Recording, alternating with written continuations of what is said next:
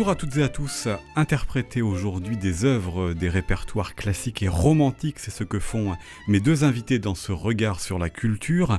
Elles ont en commun de le faire actuellement à Rennes et en Bretagne avec des histoires de femmes et de famille. Avec nous euh, aujourd'hui Vanessa Wagner, bonjour. Bonjour. Pianiste, vous êtes euh, avec nous pour euh, deux œuvres du répertoire romantique que vous donnez avec l'Orchestre symphonique de Bretagne, ce soir encore au couvent des Jacobins à Rennes, puis vendredi à Quimper et samedi à Lorient.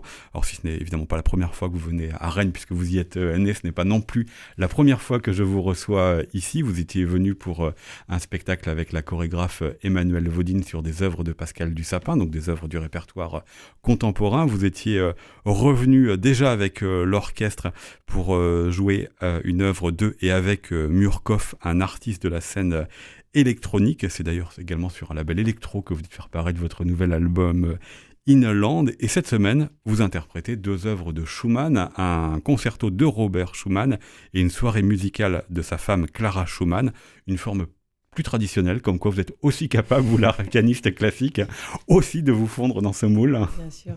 Bah, c'est euh, le, panel de ce que j'ai donné à Rennes ces dernières années est assez représentatif de, ce que je poursuis dans ma carrière actuellement. C'est-à-dire que je, je, suis à la base évidemment une pianiste euh, classique. Euh, je joue un répertoire qui va en gros de, de, Bach à la musique contemporaine. Je joue sur des pianos fortés, des pianos modernes. Et euh, de plus en plus, depuis quelques années, j'essaye vraiment de... Parce que j'en ai besoin et parce que je trouve aussi que c'est là où, on trouve un espace de liberté. J'essaye de, de, de m'ouvrir à, d'autres euh, rencontres avec donc des vidéastes, des danseurs et ce musicien électronique Murkoff ou d'autres comme j'ai fait une collaboration avec Molécule. Voilà, essaye de sortir des, des sentiers tout tracés qui, dans effectivement la carrière euh, classique, euh, sont, sont, assez codés. Et, euh, et moi, j'ai ce tempérament qui, qui, fait que voilà, j'ai besoin d'ouverture. D'aller voir la curiosité, d'aller voir ailleurs ce qui se passe. C'est ça. Comment vous faites justement l'alternance entre un répertoire plus classique, comme ici Schumann, ou un répertoire plus inattendu, en tous les cas, pour une pianiste classique? Je le choisis en fonction des, lieux qui m'invitent. Euh, et puis, dans, mon répertoire discographique, en revanche, c'est vraiment moi qui ai la main. Donc, j'essaye d'alterner euh, juste avant ce, disque Inland, qui est donc euh, dédié aux compositeurs actuels de la scène post-minimaliste. J'avais fait un, disque qui mêlait Franz Liszt et la musique d'Arvo Part, parce que je trouvais que dans ces, deux, dans ces deux univers, il y avait en commun une immense spiritualité, un grand mysticisme alors qu'ils ont euh, évidemment Arvo Part, il a 80 ans aujourd'hui, et Liszt, il est mort depuis bien longtemps, mais on trouve un, sentiment commun quand même que j'avais envie de relier. Et donc sortir juste après ce, disque de, post-minimalisme, ça avait aussi, euh, c'était une sorte de continuité. On va évidemment avoir l'occasion euh, d'en reparler avec vous et avec euh, Chloé Dabert, ma seconde invitée aujourd'hui. Bonjour. Bonjour. Vous euh, mettez en scène Iphigénie de Jean Racine au Théâtre National de Bretagne à Rennes jusqu'à mercredi prochain pour terminer la saison théâtrale dans ce lieu. L'histoire est celle d'un siège musical, un siège musical, un siège militaire, pardon, dans lequel un oracle propose le sacrifice d'une femme pour appeler les vents favorables au combat, et le combat est celui que les Grecs veulent mener dans la ville de Troie, puisque c'est un, texte qui s'inspire euh, de la mythologie. Si euh, votre art et ce que vous proposez est très différent de celui que propose Vanessa Wagner, finalement, est-ce que vous retrouvez un petit peu dans ce que vient de dire Vanessa Wagner, dans ses allers-retours, dans cette curiosité pour aller picorer dans les derniers répertoires, vous qui, avant Racine, avez essentiellement travaillé sur les écritures contemporaines. Vous aussi, vous avez besoin d'aller voir ce qui se passe ailleurs? Euh, oui. Oui, j'aime bien, euh, j'aime bien euh, pas faire toujours la même chose et me mettre un peu en, danger aussi. Je trouve que c'est intéressant de.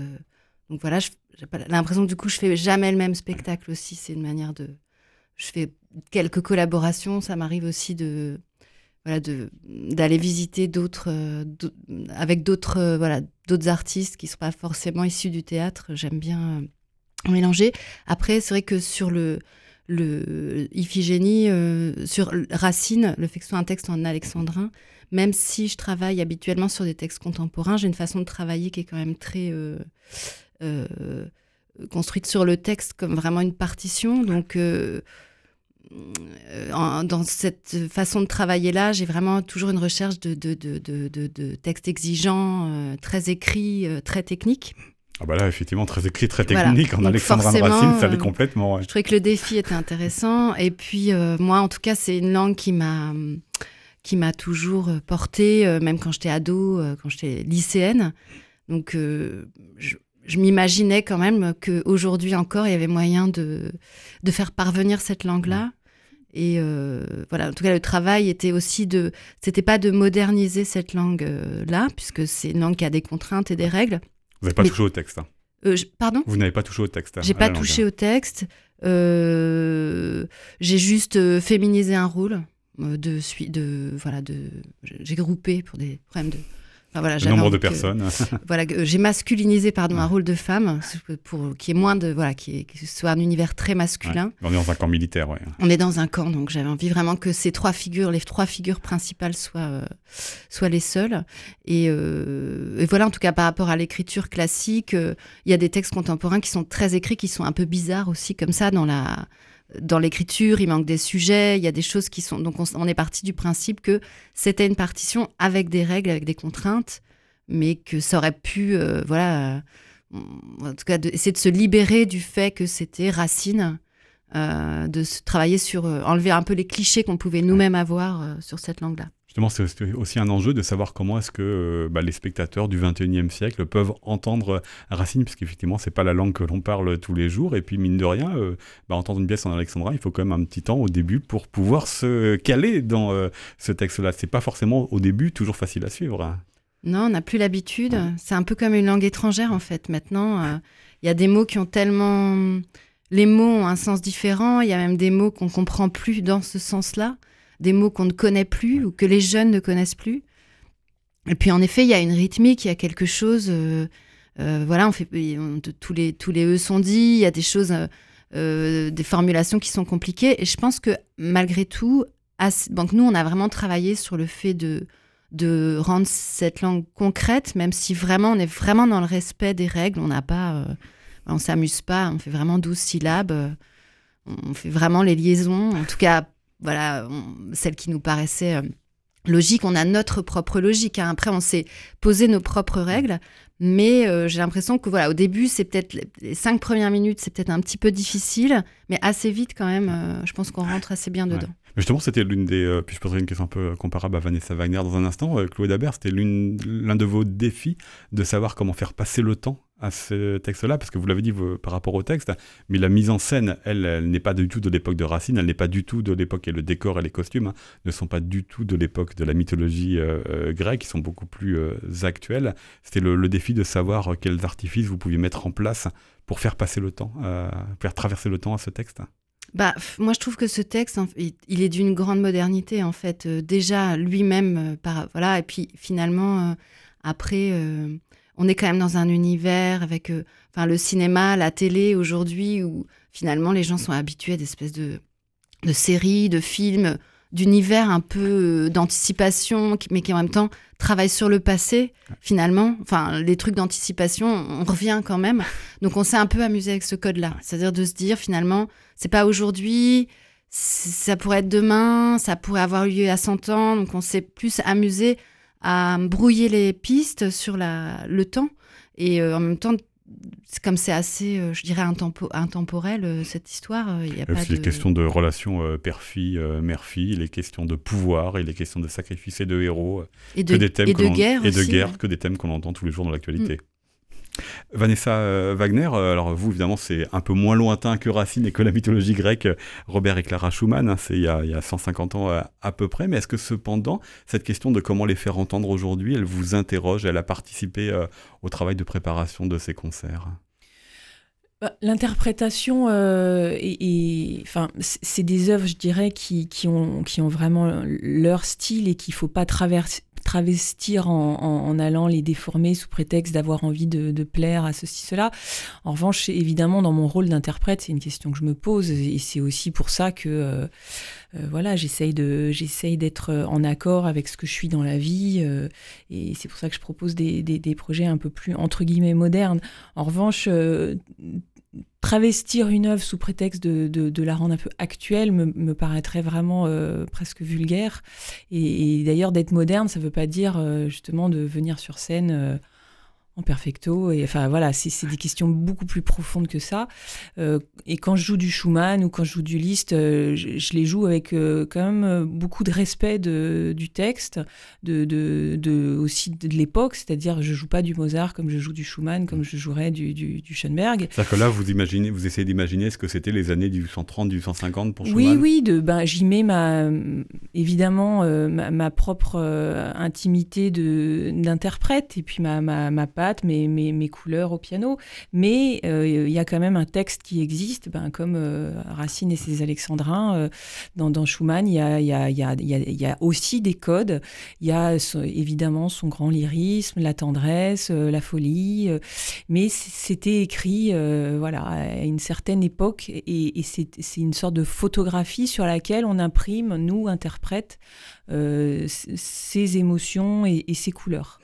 Mais c'est comme euh, ça, ça se décide euh, automatiquement de savoir quelle interprétation vous allez donner, parce qu'il y a ce que vous venez de dire, euh, Vanessa Wagner, la partition de Robert et de Clara Schumann, mais un peu comme pour vous, Claude Dabert, avec Jean Racine, il y a aussi tous les interprètes qui se sont succédés dans le temps, et surtout avec les enregistrements, évidemment, qui ont laissé des traces et des empreintes. C'est-à-dire que savoir qu'est-ce que vous, vous allez pouvoir proposer par rapport à la partition et par rapport à ces générations d'interprètes, la question, elle se pose ou elle se pose pas? C'est une évidence pour vous? Bah, c'est enfin c'est pas une évidence parce que c'est l'interprétation c'est jamais une évidence après on a effectivement dans l'oreille euh, toute cette tradition euh, ces grands enregistrements de, plusieurs euh, dizaines de pianistes qui, qui, sont passés avant nous après c'est il y a, y a, entre eux son bagage personnel, le bagage culturel. Enfin, c'est un peu la, la question nature-culture, quoi. Mais en tout cas, les questions, elles se posent plus sur plein de détails sur et puis et puis il y a aussi évidemment la, question du, jour J euh, puisque en concert on est on est dans un instant donné euh, avec euh, justement la, la vibration, l'émotion qu'on pourra donner tel jour, euh, qui, va passer merveilleusement un soir, un peu moins un autre soir. Enfin voilà, c'est. Euh, mais en tout cas, euh, dans toutes mes interprétations du, grand répertoire, j'essaye quand même toujours de, de, rester dans un cadre donné. Après, je, me donne, des libertés de plus émotionnelles encore une fois, mais vraiment, je, trouve que l'interprétation qui ferait un peu du moi d'abord et je fais du grand n'importe quoi parce que je le sens comme ça. J'ai pas du tout été éduquée comme ça et je et c'est pas quelque chose que je prône en, tant qu'interprète. Claude Dabert, vous partagez ce que vient de dire Vanessa Wagner sur la question de l'interprétation après des générations d'interprètes hein Bah oui, oui, oui. Je pense que euh, bah après c'est moi je traite le texte comme une partition donc je peux je peux je peux vraiment partager cette chose là. Je pense qu'après euh, si on choisit une œuvre euh, enfin qui est classique euh, enfin, si, on choisit celle-là parce qu'elle est écrite comme ça, avec ces règles-là, avec le contexte dans lequel elle a été écrite, on peut pas. Euh, enfin, ou alors on fait autre chose, ou alors on réécrit.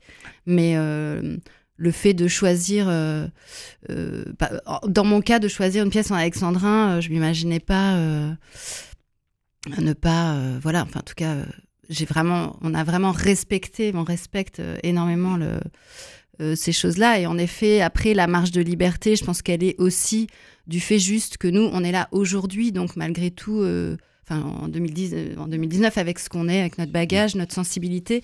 Donc il y a forcément quelque part une relecture, même un peu inconsciente, même si euh, je suis assez d'accord que moderniser pour moderniser, ça n'a pas tellement d'intérêt, en tout cas, ou alors on fait autre chose. Mais donc oui, oui, je rejoins tout à fait. Elle dit Vanessa Wagner. Ouais, ouais, tout à fait. Vanessa Wagner, si je vous dis euh, la leçon de piano de Jane Campion, ça vous évoque quoi? Bah évidemment, Inland, oui, bien sûr. bah, je me suis permise, alors ça, euh, ça, ça, a été pris euh, différemment selon les, les, les, gens qui en ont parlé, mais je me suis permise dans mon dernier disque de, euh, de, jouer euh, cette, euh, cette partition de, si connue de Michael Nyman. et c'est vrai que j'ai entendu quelques voix dire Mon Dieu, mon Dieu, comment une pianiste classique se permet de jouer cette musique presque de la variété. Et en fait, voilà, je l'assume très très bien parce que je, comme je l'ai raconté dans quelques interviews déjà, euh, j'étais en train de, déchiffrer des partitions et j'ai joué ce morceau euh, là, comme ça, pour le plaisir.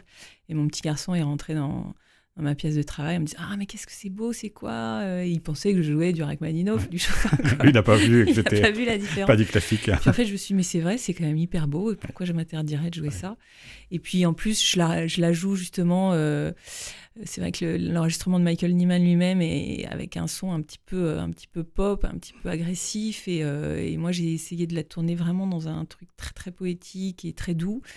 Et je prends énormément de plaisir à jouer cette pièce. Et euh, donc, ça a été la grande question est-ce que sur mon disque, euh, au milieu de, de compositeurs très sérieux, euh, je mets du Michael Nyman et du Wim Mertens Et je me suis dit bah oui, faisons-le. Voilà. Eh bien, écoutez, on va partager votre choix que vous assumez, puisque c'est le morceau que je vous propose ah d'écouter. Donc, extrait de votre album Inland. Nous sommes avec Claude Habert et Vanessa Wagner, que nous retrouvons donc après cet extrait musical.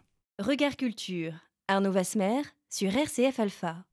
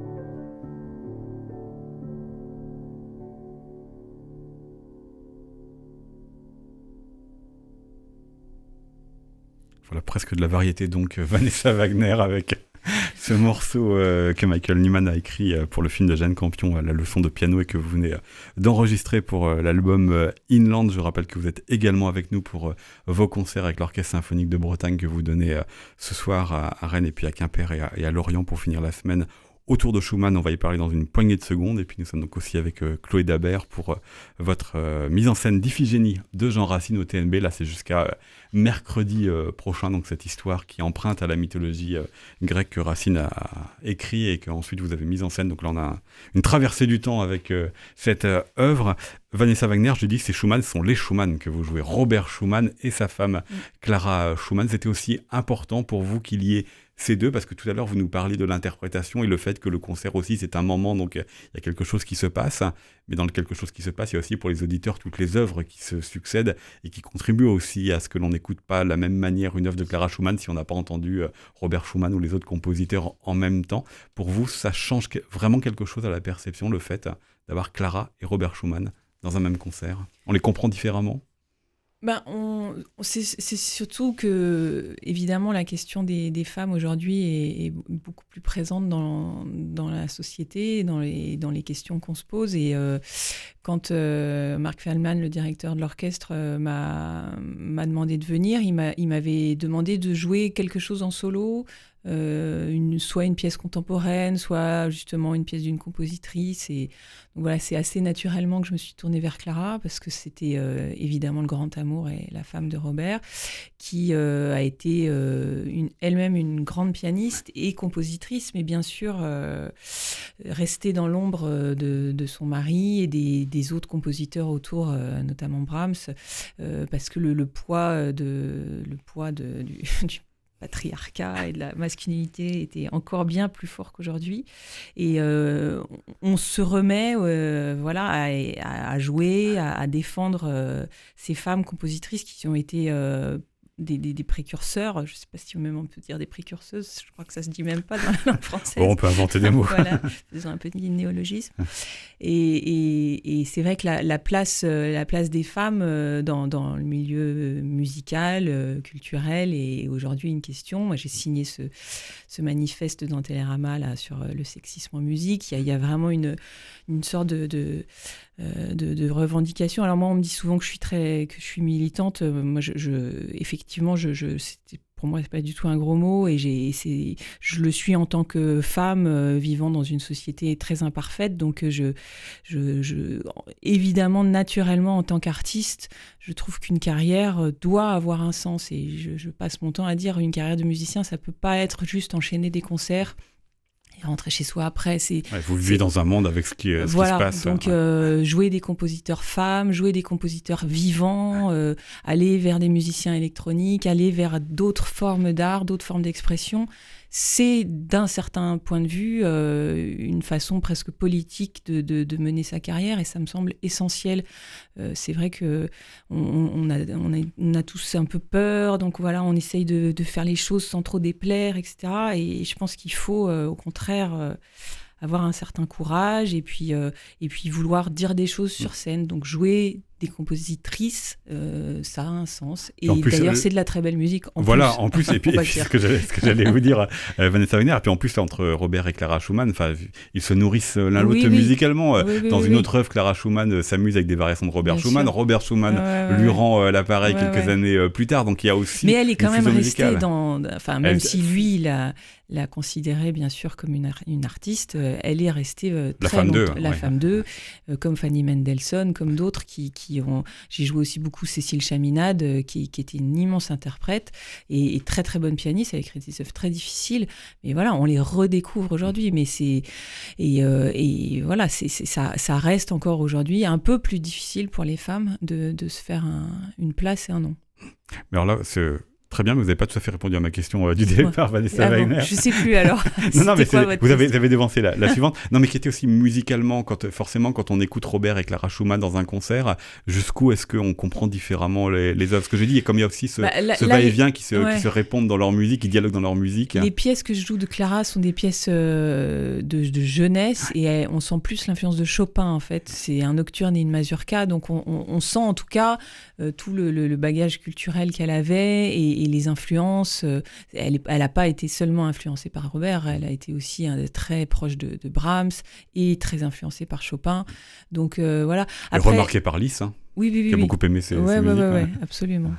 Mais euh, moi, j'aime beaucoup, euh, en plus, pendant les concerts, justement, qu'il n'y ait pas euh, ouverture, concerto et, symphonie derrière, qu'il y ait des, des, formes différentes. Donc, venir juste avant le concerto, jouer en solo dans un petit espace d'intimité, je trouve ça très, très, je pense, très beau aussi pour le public. Mais du coup, ça vous engage pas de la même manière, évidemment, dans ah les deux œuvres, ah avec le concerto, avec l'orchestre.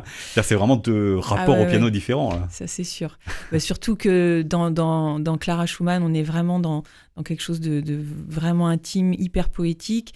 Et dans Robert, on va dans le lyrisme exacerbé, le, la, vraiment le, la quintessence du romantisme. Ouais, avec une œuvre assez complexe comme ça, du concerto, parce qu'elle a été réécrite. Enfin, c'est la même. Voilà, vous dites qu'elle est, elle, est, classique et en même temps la forme n'est pas tout à fait. Hein. Non, non, non, mais enfin elle est classique, elle est en tout cas de, du grand style romantique avec un, une partie d'orchestre. Euh, c'est vraiment pas un, concerto où, il y a le piano soliste et l'orchestre qui accompagne et qui fait trois accords derrière. C'est vraiment une partition de presque de musique de chambre euh, où, on se répond euh, perpétuellement et c'est un flot incessant. on n'arrête jamais, ni l'orchestre ni moi, de jouer et c'est challenge. Claude Dabert, Vanessa Wagner venait nous dire dans le choix d'interpréter euh, Clara Schumann pourquoi c'était aussi important de mettre des femmes euh, en avant. Alors vous l'avez esquissé aussi tout à l'heure avec ce, personnage d'Iphigénie et puis les deux autres femmes de cette pièce de, de Racine que vous mettez en scène euh, au TNB qui arrive dans un lieu qui a priori, enfin qui n'est pas du tout pour elle, hein, qui est euh, ce camp militaire euh, que les Grecs ont installé avant d'aller se battre dans la guerre de Troie. C'est ça aussi qui vous a intéressé, questionner un petit peu le regard, la place que l'on avait des femmes. Elle est présente partout dans cette pièce, dans le camp militaire, dans le rapport au père. Et puis évidemment, c'est une femme que l'on sacrifie, c'est pas un homme. C'est aussi un signe qui raconte la considération que l'on avait pour les femmes. Euh, je sais pas, c'est sûr que c'est une pièce qui est particulière, euh, Iphigénie, parce que en fait tout le monde pense connaître cette pièce. parce qu'on connaît pas Homère, or c'est pas Homère qui a inspiré Jean Racine. Oui, puis après il y a Euripide, enfin ça a été réécrit, réécrit, réécrit. Euh, là, la particularité de cette pièce, euh, bon, chez Racine, c'est que c'est une pièce qui se passe dehors. Donc, sur, il y a rapport aux éléments, la plage, la mer.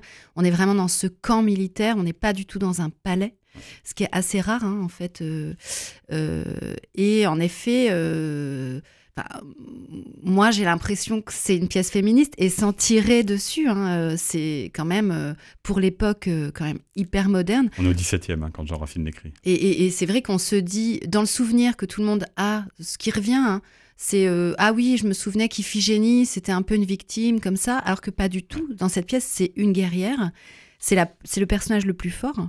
C'est le personnage qui, alors que son père même est là, entre les dieux, les hommes, en train d'hésiter. Bon, il y a tout ce rapport aussi à la religion mm. qui est très moderne par rapport à, l'époque. Euh, et, du coup, alors que tout le monde est en train de, d'essayer de, la sauver, de flancher, c'est finalement le seul personnage qui, qui, qui tient, euh, qui, qui va aller jusqu'au bout, qui va aller se sacrifier pour aussi euh, une mort finalement qui est peut-être plus plus intéressante que la vie. La vie qui, on parlait de Lola Lafont tout à l'heure. Euh, avant, l'émission, puisque vous avez euh, précédemment euh, mis en scène le roman de Lola Lafont sur la, sportive. et, j'ai le nom. En fait, après, je, fais une digression, mais c'est vrai que sur, sur, sur le, dernier roman de, Lola Lafont, Merci Marie Paty, avait vraiment cette question de, de, de, ces jeunes filles qui finalement ont une vie réservée, qui est que bah, là, chez les Grecs, clairement, les femmes, elle va, elle va se marier, elle va avoir des enfants. Alors que là, elle a la possibilité aussi de se sacrifier, d'avoir son nom dans les livres d'histoire. Et c'est quand même grâce à elle que la guerre de Troie va, avoir lieu, que les Grecs vont gagner, que Achille va être un héros. Donc quelque part, le fait que son nom ouvre toutes ces perspectives, c'est quand même une mort qui est plus... Voilà, donc c'est quand même une guerrière, c'est un personnage très très fort. Et ça, et euh, la représentation masculine aussi, je pense, euh, sur le, les personnages d'Achille et Agamemnon. Pareil, je pense qu'on a des clichés Agamemnon étant le père et euh, Achille, étant, euh, l'amant, le, le, héros et l'amant. Et le, le Achille, le Achille que tout le monde s'imagine comme un gros bourrin, un peu guerrier comme ça, et le Agamemnon hyper fort, très royal, qui en fait est un père qui est en train de devoir sacrifier sa fille, donc c'est quand même terrible, il n'y a rien de pire, qui est en train de se d'hésiter entre la raison d'État et sa, son, son enfant. Et puis Achille, finalement. Et entre son pouvoir, hein, parce qu'il y a une grande scène de sa femme qui vient l'engueuler justement sur ça. Ah, très humain, c'est des personnages très humains. C'est ça que je trouve très beau dans cette pièce, c'est qu'on a des clichés de même de, de, de, ces figures masculines qui sont censées quand même être des, des, des hommes, quoi. Et qui finalement, dans cette pièce, euh, même Achille est, très... Euh, il y a une grande fragilité dans ces personnages, une grande humanité, de la lâcheté, euh, ils sont voilà, ils sont euh, quand même euh, hyper euh, égocentriques, orgueilleux. on se demande vraiment s'il y a de l'amour dans cette pièce, en fait. Hein, mais je trouve que c'est une pièce vraiment complexe et très riche et très intéressante pour ça cette soif de régner que rien ne peut éteindre, l'orgueil de voir de voir 20 rois vous servir et vous craindre, dit euh, Clytemnestre, donc la, femme d'Agamemnon quand elle vient la rouspéter, voilà, et parle effectivement de cet orgueil, elle vient le, le souligner et puis du coup complètement le déstabiliser lui. C'est à voir donc votre euh, version à d'Iphigénie de Jean Racine au TNB à Rennes jusqu'à mercredi, donc dans votre mise en scène, Chloé Dabert. Merci beaucoup d'être venu euh, nous en parler. Merci.